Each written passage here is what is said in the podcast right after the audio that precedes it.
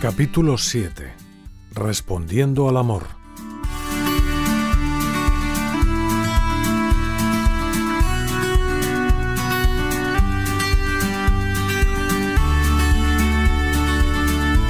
Cuando San José María empezó a hablar de vocación al matrimonio hace ya casi un siglo, la unión de estos dos conceptos solía generar desconcierto, cuando no hilaridad, como si hablara de un pájaro sin alas o de una rueda cuadrada. Camino recoge ecos de ese tipo de reacciones. ¿Te ríes porque te digo que tienes vocación matrimonial? Pues la tienes, así, vocación. En la mentalidad entonces, y a veces aún en la de hoy, tener vocación significa dejar la normalidad de la vida para poder servir a Dios y a la Iglesia. Dejar de un modo u otro lo habitual que para la mayor parte de las personas pasa por tener familia, hijos, casa, trabajo, compras, facturas, lavadoras, imprevistos, risas, peleas entre hermanos, tardes en urgencias, sobras en la nevera. Todo este sinfín de cosas, variado e imprevisible como la vida misma, no sólo cabe en esa rueda cuadrada de la vocación matrimonial, sino que encuentra en ella su mejor versión posible. El sentido vocacional del matrimonio del que hablaba San José María parte precisamente de la convicción de que Dios bendice la normalidad de la vida familiar y quiere habitar en ella. Tú eres el santo y habitas entre las alabanzas de Israel, dice el salmo que Jesús incoa desde la cruz. Dios, el santo, quiere vivir en medio de las vidas normalísimas de las familias, vidas llamadas a convertirse por el cariño en alabanzas a Él, en cielo, aun con todos los defectos de fabricación de esta sede provisional que es la vida. Por eso, como escribió Juan Ramón Jiménez, no dejes ir un día sin cogerle un secreto grande o breve. Sea tu vida alerta, descubrimiento cotidiano.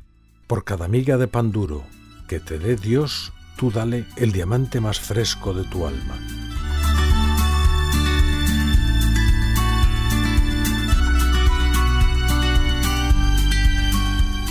Que tengas un buen viaje. Aquel joven se reía al oír hablar de vocación matrimonial, pero no pudo evitar quedarse pensativo. La provocación iba acompañada por lo demás de un consejo, que también se recoge en camino. Encomiéndate a San Rafael para que te conduzca castamente hasta el fin del camino, como a Tobías. Aludía así San José María al único relato de la Biblia que habla de este arcángel, por quien tenía un especial cariño, tanto que le confió desde muy pronto su apostolado con los jóvenes. Es encantador el libro de Tobías, decía una vez. Aunque todo el relato del libro gira en torno a un viaje, de hecho nos permite entrar de lleno en la vida de dos hogares y asistir al nacimiento de un tercero. incluso el viaje mismo participa de ese ambiente casero, con un detalle que no ha pasado desapercibido a los artistas a lo largo de los siglos. Este libro es también el único lugar de la escritura en el que aparece un perro doméstico que acompaña a Tobías y a San Rafael de inicio a fin de su periplo. Al marcharse Tobías, su padre lo bendice con estas palabras Que el Dios del cielo os proteja y devuelva sanos, que su ángel os acompañe y proteja. San José María las parafraseaba al dar su bendición a quienes emprendían un viaje. Que el Señor esté en tu camino y su ángel te acompañe. Y viaje, el verdadero viaje, el más decisivo, es el camino de la vida, por el que caminan juntos quienes se entregan mutuamente en el matrimonio, respondiendo a un sueño de Dios que se remonta al origen del mundo. San Juan Pablo II llamaba por eso al matrimonio sacramento primordial. Qué necesario es, pues, descubrir a los jóvenes y redescubrir también, a la vuelta de muchos años de viaje, en palabras del prelado del Opus Dei, la belleza de la vocación a formar una familia cristiana, la llamada a una santidad que no es de segunda, sino de primera.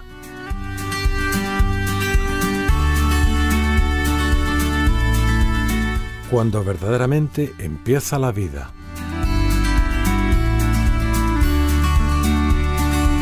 La vocación personal despierta con un descubrimiento sencillo pero cargado de consecuencias, la convicción de que el sentido, la verdad de nuestra vida, no consiste en vivir para nosotros mismos, para nuestras cosas, sino para los demás. Uno descubre que en su vida ha recibido mucho amor y que está llamado a eso mismo, a dar amor. y que sólo así se encontrará verdaderamente a sí mismo.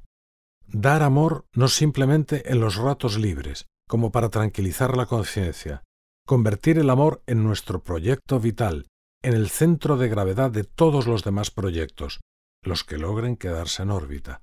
Antes y después de su matrimonio con Sara, el joven Tobías recibe varios consejos en esta dirección. Son llamadas a lo más noble que hay en él. Su padre Tobit, que le envía de viaje para procurarle un dinero de cara al futuro, se preocupa más por transmitirle en primer lugar su herencia más importante, lo que él ha valorado más en su vida. Respeta a tu madre, no la abandones mientras viva, complácela, no entristezcas nunca su corazón, guárdate, hijo, de la fornicación.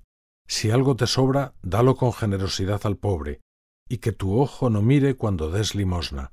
Alaba al Señor Dios en todo tiempo, ruégale que oriente tu conducta, así tendrás éxito en tus empresas y proyectos. Semanas más tarde, Tobías, recién casado, emprende el camino de vuelta a la casa de sus padres, y su nueva suegra, Edna, se despide así de él. Delante del Señor te confío a mi hija, no le hagas daño jamás. Ve en paz, hijo. Desde ahora soy tu madre y Sara tu mujer. No entristezcas su corazón, no le hagas daño jamás. Dios llama a los esposos a protegerse, a cuidarse, a desvivirse. Ahí radica el secreto de su realización personal, que precisamente por eso no puede ser sólo autorrealización. Vivir, en toda la profundidad del término, significa dar vida. Así vivió Jesús. Yo he venido para que tengan vida y la tengan en abundancia. Así vivieron también San José y Santa María con el amor más sencillo, tierno y delicado que habrá existido sobre la tierra, cuidando el uno del otro y cuidando sobre todo de la vida hecha carne. Y así quiere Dios que vivamos sus discípulos, para que allí donde estemos irradiemos su alegría, sus ganas de vivir. Ese es el núcleo del sentido de misión cristiano.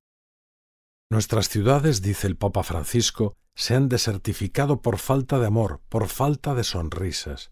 Muchas diversiones, muchas, muchas cosas para perder el tiempo, para hacer reír, pero falta el amor. Y es, especialmente la familia, aquel papá, aquella mamá que trabajan y con los niños. La sonrisa de una familia es capaz de vencer esta desertificación de nuestras ciudades. Y esta es la victoria del amor de la familia. Ninguna ingeniería económica y política es capaz de reemplazar esta aportación de las familias. El proyecto de Babel edifica rascacielos sin vida. El Espíritu de Dios, en cambio, hace florecer los desiertos. Vivir significa dar vida. Este descubrimiento que puede darse ya en la adolescencia, pero que a veces no llega hasta muy tarde, marca el verdadero paso de la infancia a la madurez humana. Se podría decir que sólo entonces uno empieza a ser verdaderamente persona, que sólo entonces empieza verdaderamente la vida, porque, como escribió el poeta Joan Maragall, vivir es desear más, siempre más, desear, no por apetito, sino por ilusión, la ilusión, esta es la señal de vida. Amar, esto es la vida. Amar hasta el punto de poder darse por lo amado, poder olvidarse de sí mismo. Esto es ser uno mismo.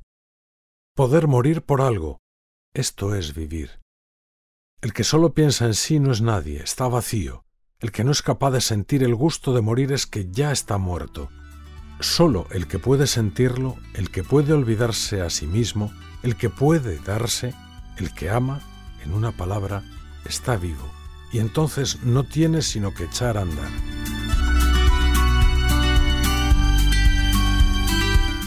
El alcance de un sí.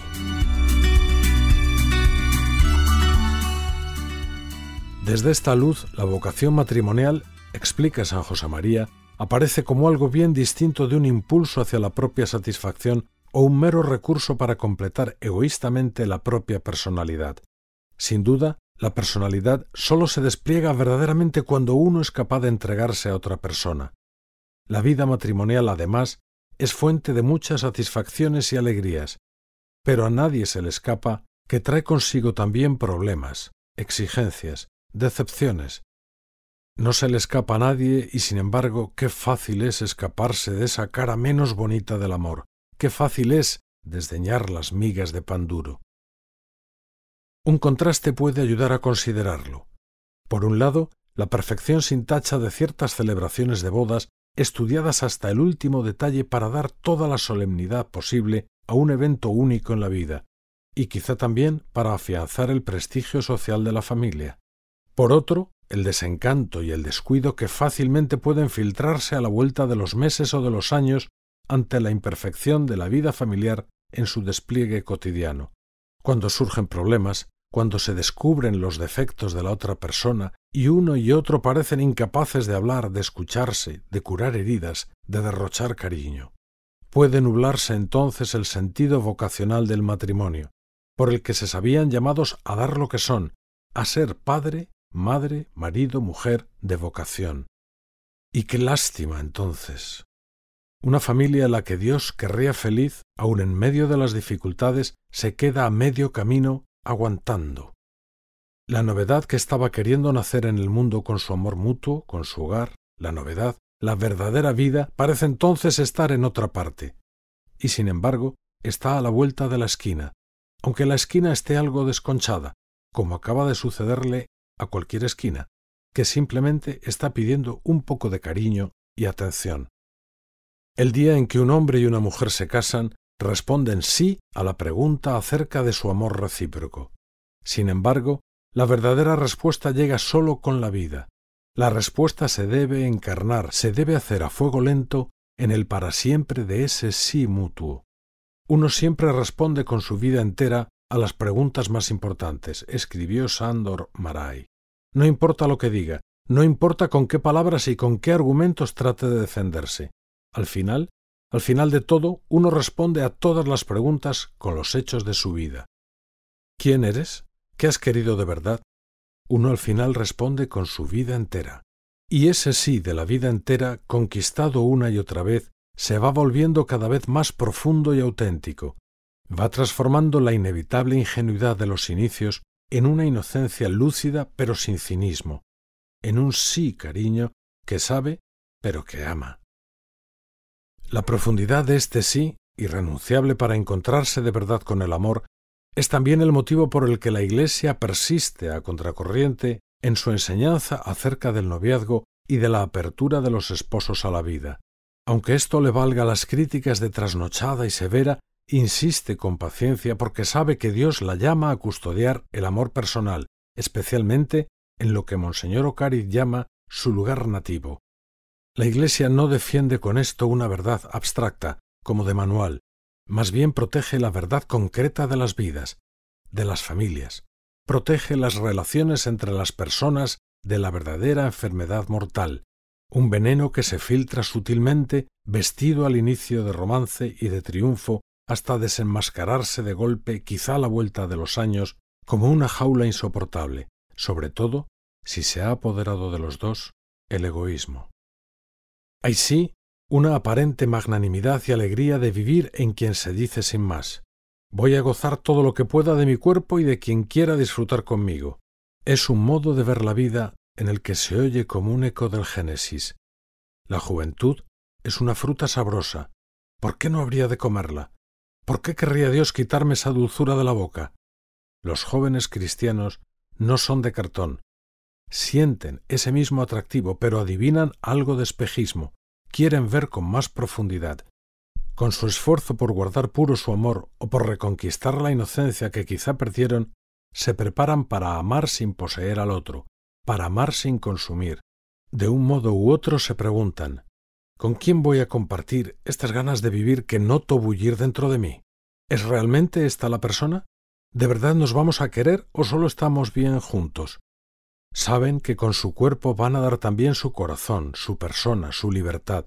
Saben que todo eso solo cabe realmente dentro de un sí para siempre. Saben que ni ellos ni nadie valen menos que un sí sin términos y condiciones, y que a falta de una decisión así, no están preparados para hacer ese regalo ni lo están los demás para recibirlo. Sería un regalo que los dejaría vacíos por dentro, aunque sólo lo descubrieran con el paso del tiempo. La misma lógica de fondo late en la vocación del célibe, que también ama a Dios con su cuerpo porque se lo entrega día a día. Sí, matrimonio y celibato se iluminan y se necesitan mutuamente. Ambos irradian la lógica de una gratuidad que sólo se entiende desde Dios, desde la imagen de sí que Dios ha puesto en nosotros, por la que nos sabemos un don y vemos en los demás un don a custodiar, en los padres, en los hijos, en los abuelos, en todos. Cuando Jesús revela esta profundidad del amor, sus discípulos se quedan perplejos hasta el punto de que tiene que decirles, no todos entienden esto, solo los que han recibido ese don. Los jóvenes y los padres cristianos, aunque a veces puedan percibir incomprensión a su alrededor, deben saber que en el fondo muchos los admiran, aunque a veces no sepan muy bien por qué. Los admiran porque con su amor sincero están irradiando la alegría y la libertad del amor de Dios, que laten con gemidos inefables en los corazones de cada hombre y de cada mujer.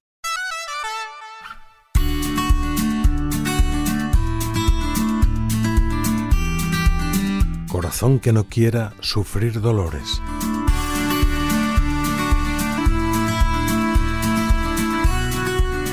El nombre de Rafael significa Dios cura, es decir, Dios cuida.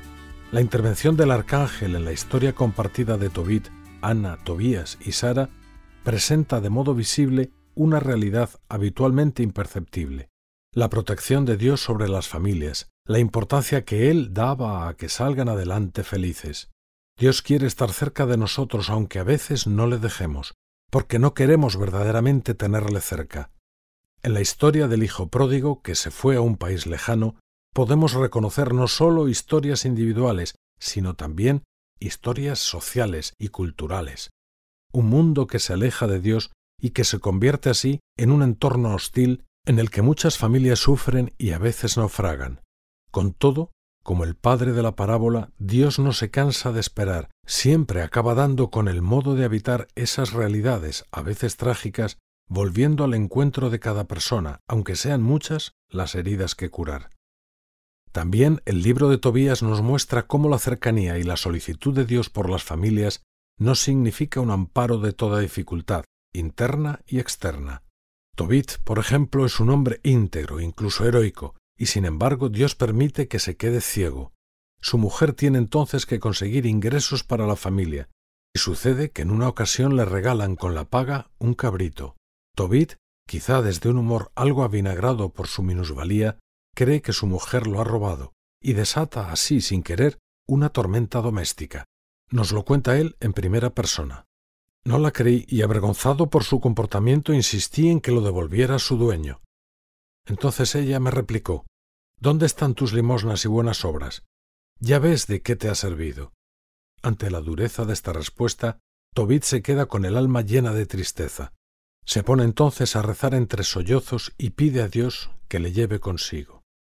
Con todo, Tobit sigue esforzándose por contentar a su mujer, aunque no siempre lo logre. Así, por ejemplo, cuando Tobías está ya emprendiendo su camino de regreso, felizmente casado y con el dinero que su padre le había encargado recuperar, su madre Ana, que desde el inicio era contraria a la idea del viaje, se teme lo peor. Mi hijo ha muerto, mi hijo ya no vive. Ay de mí, hijo, luz de mis ojos. ¿Por qué te dejaría marchar? Tobit, que también está preocupado, intenta calmarla. Calla, mujer, no te preocupes. Seguro que está bien. Habrán tenido que retrasarse.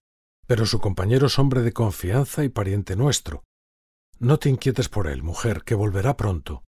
Sin embargo, sus razones no surten efecto. Déjame. No me vengas con engaños. Mi hijo ha muerto. responde Ana. Con todo, en una incoherencia muy maternal, sigue secretamente esperando su regreso. Día tras día se asomaba al camino por donde su hijo había marchado. No hacía caso a nadie. Cuando se ponía el sol volvía a casa y pasaba las noches sin poder dormir, lamentándose y llorando. Es reconfortante ver que a distancia de milenios los problemas cotidianos de las familias no han cambiado demasiado.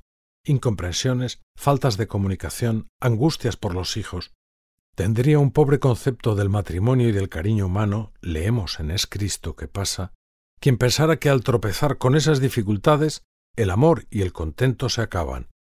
El enamoramiento inicial, esa fuerza que lleva a ilusionarse con el proyecto de formar una familia, tiende a dejar casi todos los defectos del otro en un ángulo muerto. Pero bastan unas semanas de convivencia constante para darse cuenta de que nadie llegó perfecto al día de la boda. La vida matrimonial es por eso un camino de conversión en tándem, en equipo. Con tal de que marido y mujer se sigan dando cada día una nueva oportunidad, los corazones de uno y otro se irán haciendo cada vez más bellos aunque se mantengan e incluso cristalicen algunos de sus límites. Dice una antigua canción, Corazón que no quiera sufrir dolores, pase la vida entera libre de amores. En efecto, dice Luis, amar de cualquier manera es ser vulnerable. Basta con que amemos algo para que nuestro corazón con seguridad se retuerza y posiblemente se rompa. Si uno quiere estar seguro de mantenerlo intacto, no debe dar su corazón a nadie, ni siquiera a un animal. Hay que rodearlo cuidadosamente de caprichos y de pequeños lujos, evitar todo compromiso, guardarlo a buen recaudo bajo llave en el cofre o en el ataúd de nuestro egoísmo. Ciertamente, no sucede a los matrimonios como a Tobías y Sara, que tienen que enfrentar un peligro de muerte en su primera noche de bodas por la acción de un mal espíritu. Sin embargo, el demonio del egoísmo, enfermedad mortal, atenaza constantemente a todas las familias, con la tentación de convertir en montañas lo que no son más que menudos roces sin importancia. Por eso, qué importante es que marido y mujer hablen con claridad, aunque se trate de cosas fuertes, para evitar que cada uno se vaya atrincherando poco a poco detrás de un muro, para reconstruir una y otra vez los sentimientos que hacen posible el amor. Dice San José María que reñir, siempre que no sea muy frecuente, es también una manifestación de amor, casi una necesidad de los esposos. El agua tiene que correr, porque cuando se estanca se pudre. Qué importante es también por eso que los padres encuentren tiempo para estar con sus hijos y hablar con ellos, para reconocer la parte de verdad o la verdad entera que pueda haber en algunas de sus rebeldías. Hablar, pues, y convivir, entre padres e hijos, entre marido y mujer, y antes en el noviazgo. Y hablar sobre todo con Dios para que pueda darnos su luz. Lámpara es tu palabra para mis pasos, luz en mi sendero, dice el Salmo. Aunque el relato bíblico no alcanza a mostrarnos los desencuentros de Tobías y Sara, podemos imaginar que los tendrían como Tobit y Ana, y como todas las familias. Pero también podemos imaginarlos muy unidos hasta el final de sus vidas, porque vemos nacer y crecer su matrimonio en la intimidad con Dios. Bendito seas, Dios de nuestros padres, y bendito tu nombre por siempre, rezan en su noche de bodas. Ten misericordia de nosotros y haz que lleguemos juntos a la vejez. San Juan Pablo II, el Papa de las Familias, como lo llamó el Papa Francisco durante la ceremonia de su canonización, comparaba una vez el amor esponsal del cantar de los cantares con el amor de Tobías y Sara, los esposos del cantar, decía, declaran mutuamente con palabras fogosas su amor humano.